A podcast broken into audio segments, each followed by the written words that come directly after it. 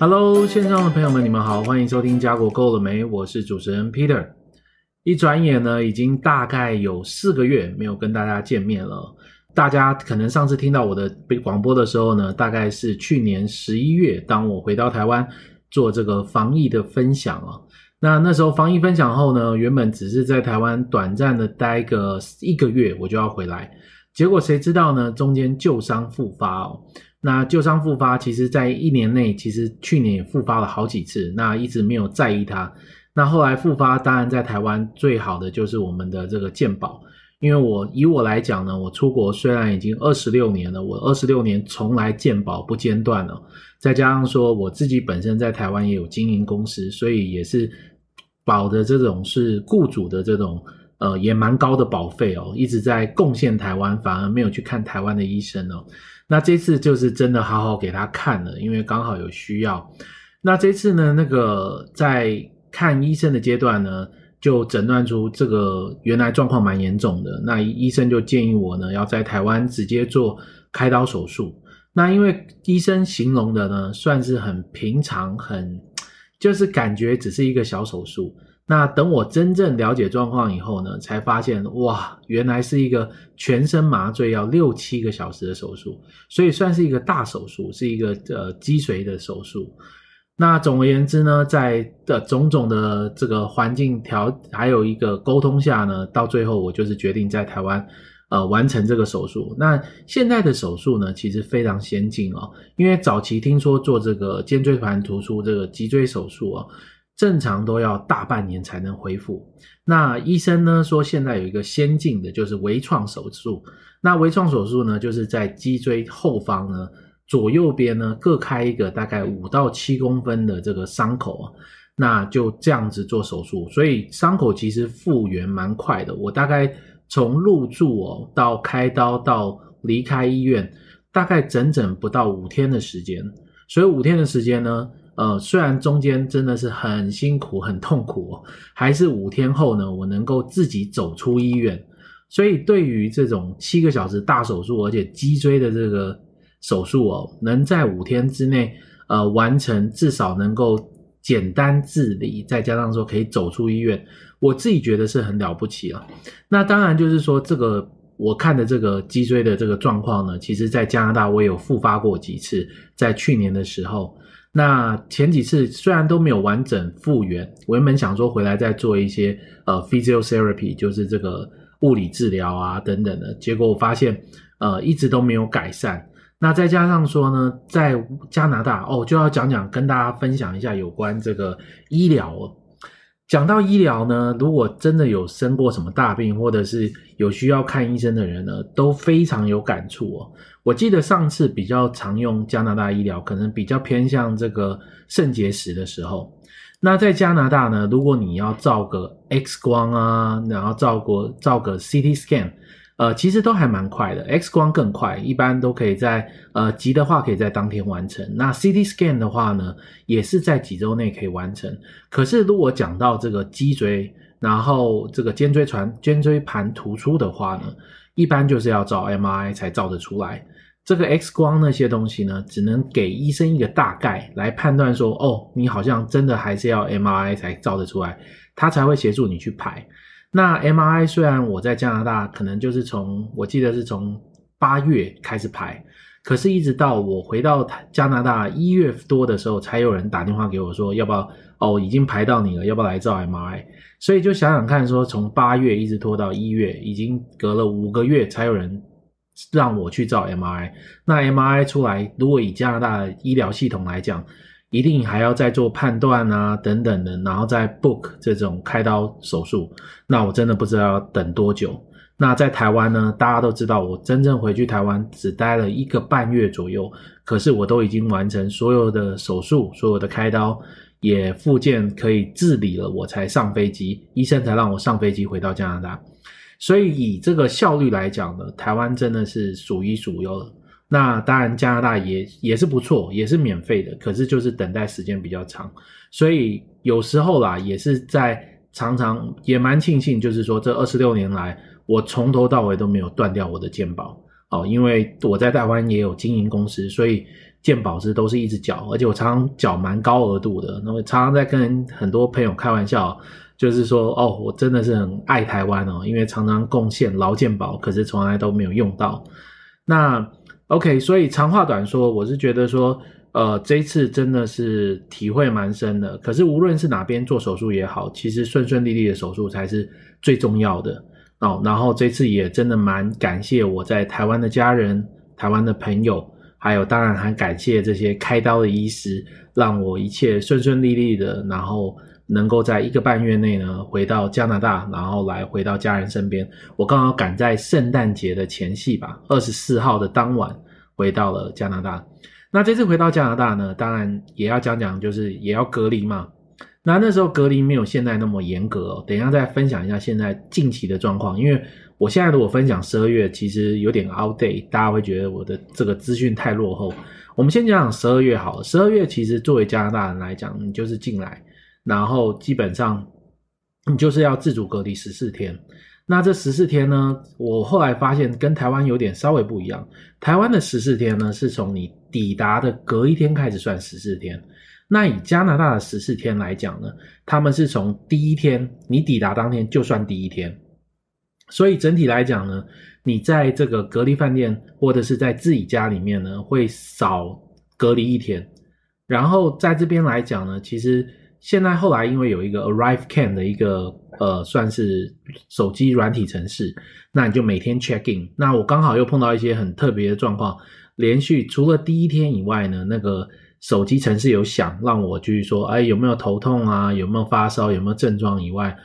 第二天就没有想过了。所以我到第四天我就觉得说，哎，这样不对，不是说要回报吗？照理说这个软体应该可以。就后来发现很多人。上网搜寻以后，发现很多人都跟我一样，原来手机软体也是有一些故障的时候，所以还好，我就赶快呢上网搜寻，到处问人，就发现一个电话号码，所以从那一天开始呢，我就每天自己打电话去回报。那那时候我也分享这个状况给很多朋友啊，因为第一次碰到你还没人可以问的时候，你会很担心。好，因为当然你当初入境的时候，移民局就跟你讲。哦，最多要罚，呃，忘记是多少钱，一百万吧，好像是，呃，十万还一百万。那这个罚款非常重哦，我们真的是很怕 miss 掉电话，或者是他们不知道我在家里。那当然，我们也在家里好好待了十四天，然后第十五天、十六天才慢慢出去。哦，当然出去也不是到人多的地方，也是到近的地方。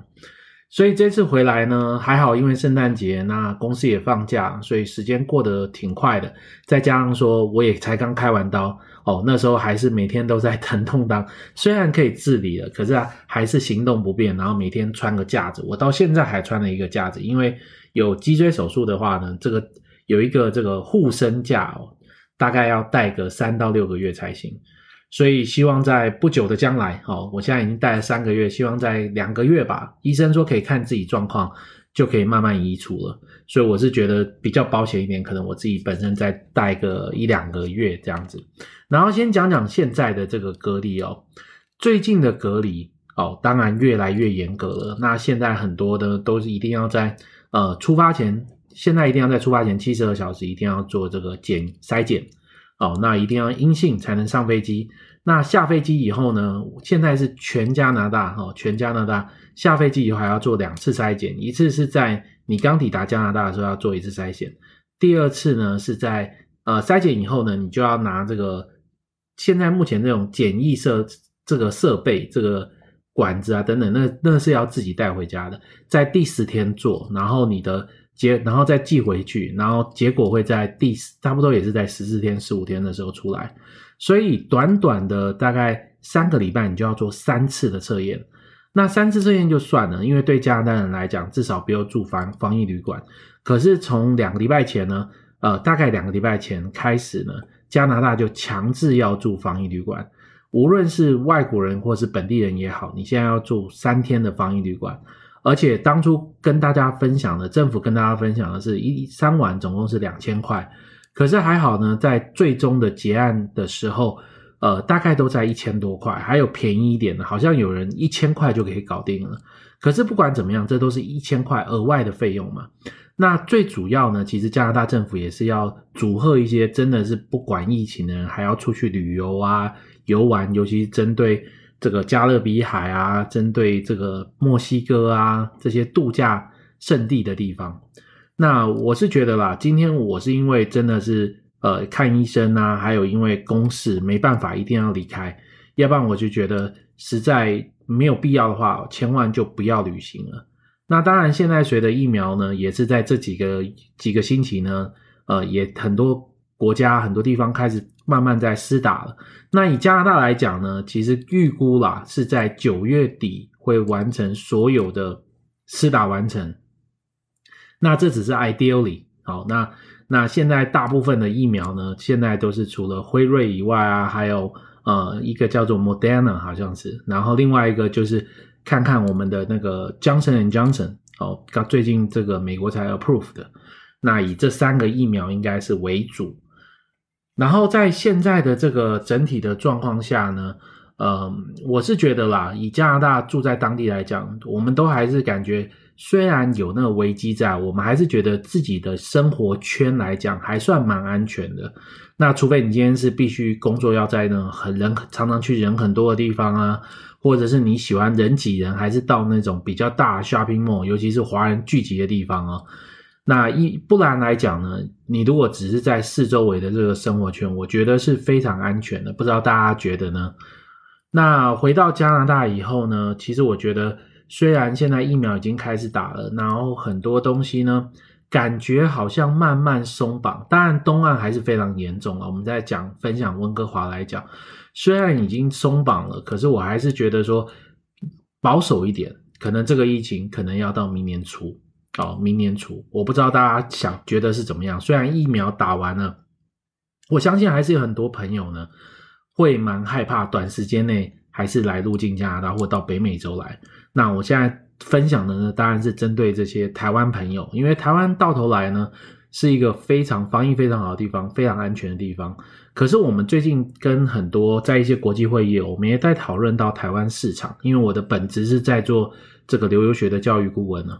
呃，台湾本质市场是因为欧洲很多国家目前都已经开始施打疫苗了，那他们都有在讨论这种所谓的这个疫苗 passport 哦，疫苗护照，就是说未来呢，施打过疫苗的会拿到一本这个证明或一张证啊等等的，就是或是在手机一个软体，这叫做疫苗 passport。那可能未来呢，就是你要入境任何国家的时候，你都要给人家看过你已经打过疫苗，你才能入境。那以现在台湾来讲呢，好像疫苗是稍微比较落后一点啊，就是得到的速度比较慢，所以也怕到时候台湾呢来不及跟上世界的脚步。当欧美都打完了，加拿大都打完了，美国也打完了，现在如果台湾人还没打的话，今天会不会有问题？就是对出国来讲，无论是旅游也好啊，或者是呃，入境去做打工度假啊，或是多做留学生等等的，这些都是值得思考的部分。然后，如果要聊聊近况呢，当然，呃，我也刚从台湾回来不久嘛，其实一直都很关心台湾。台湾近期呢，就是有那个凤梨嘛，哦，就是大陆停止这个进口凤梨，那大家一起这个，无论华侨也好啊，住国外的人也好啊，或是在台湾的人也好，大家一起呃。帮台湾哦，救台湾，然后吃凤梨。那我们刚好，我自己身边的一群朋友呢，也是刚好是在这间贸易公司上班的，所以也跟上这个这一波，就是购买了几箱的这个凤梨来帮助台湾的这个果农哦。那当然，我们也知道这种也不只能说一小部分吧，因为其实有时候也有小小的隐忧，是未来就怕有更多的蔬果会被封锁，那到时候。总不能今天就凤梨，明天就释迦，后天就莲雾，然后可是不一定每个蔬蔬菜或水果我们都喜欢吃嘛，所以也希望说一切顺顺利利。不管怎么样，我是觉得谁执政也好呢，或者是是呃发生什么都好，我们都希望台湾呢就是一切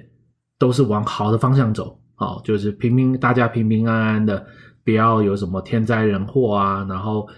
对外啊，对内啊，一切都顺顺利利。那今天呢，就大概闲聊到这边。好，那可能呃，因为第一次回来，只想让大家早点听到我的声音。下一次开始呢，我们会有再有一系列的不同的话题的讲座准备好给大家。那希望在不久的将来呢，我们持续，我们当然希望是说持续每周呢都有不同的主题分享的给大家。那我们下次见喽，拜拜。